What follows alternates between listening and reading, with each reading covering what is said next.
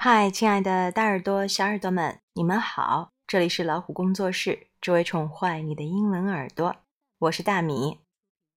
今天我们一起来读《High Five》的 March 2020，也就是第三期的《High Five》。首先，我们来到韵律诗的部分，Who's Who？嘿，画面里的、文字里的都是描写的谁呢？让我们一起来看看吧。I call my mother Mummy. My daddy calls her Sue. I call my father Daddy. My mommy calls him Lou. I call my mom's dad Papa. I call my dad's dad Pa.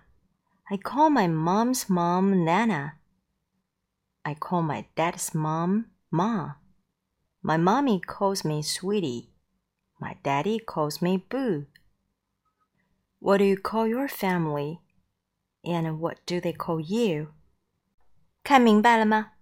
家庭成员当中互相的称呼是不同的，因为他们彼此的关系是不同的。你分得清楚吗？跟着后面读一读吧。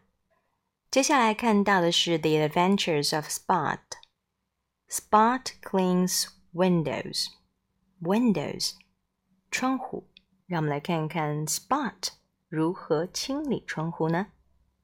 Spring is here. It's time for a good cleaning. Tommy washes the windows. That smudge won't come off. Spot can help. Thanks, Spot. 啊，原来是这样。春天来了，家家户户都要做一个大清扫。Tommy 承包的任务是窗户。窗户玻璃上有一个污渍，怎么也擦不掉。 Spot 自告奋勇来帮忙了，他是如何帮忙的呢？那么我们的 Timmy 是怎么对他说的呢？一家人就应该互帮互助嘛。所以当别人需要帮忙的时候，千万不要吝啬哦，哪怕你的方式很特别。Sidewalk artists Tex and Indy 这一期 Tex and Indy 的故事里描述的是什么内容呢？让我们来看看吧。Sidewalk 指的就是人行道。那么在英式英语中，pavement 指的是人行道。在美式英语中，sidewalk 也就是人行道的意思。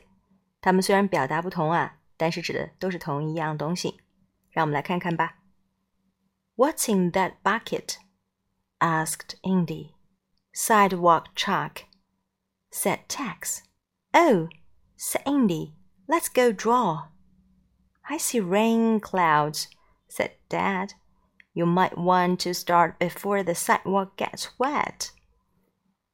The twins drew and drew. I'm making a magical flower, said Tex. I'm drawing a giraffe with a super long neck so it can smell your flower, said Indy. What bright colors, said Mom. But it's time for lunch. So let's take a break and come back later. Mmm, said Indy.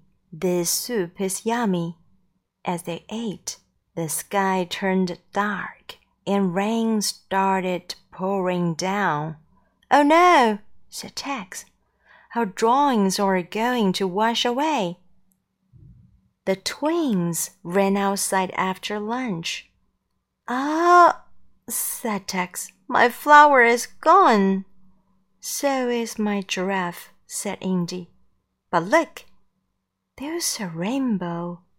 Mmm, said Tex. Maybe we can turn out drawings into a rainbow. That's a great idea, said Indy. Two rainbows are better than one. 哈，这个故事里面，Tex 和 Indy 他们拿到了一桶什么呢？涂鸦笔是可以在人行道上涂鸦的。小朋友们有没有试过呀？他们要画些什么呢？他们脑海当中的小点子还是很多的。Tex 画了一个花儿，而我们的 Indy 画了一个长颈鹿，可以去闻花香，多么美好的组合呀！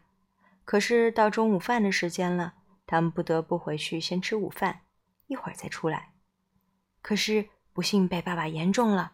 爸爸说：“待会儿会下雨哦。”果然，一顿午饭之后，大雨已经来过了，并且带走了他们的长颈鹿和花朵。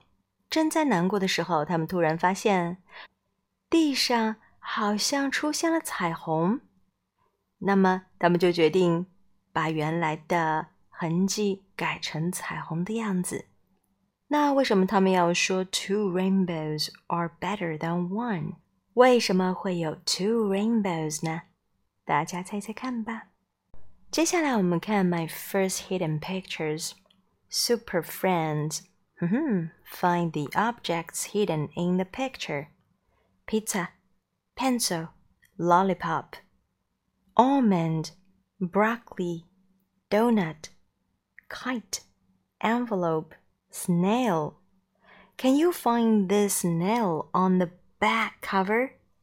另外，你能不能发现我们封底的部分还有一个 snail 呢？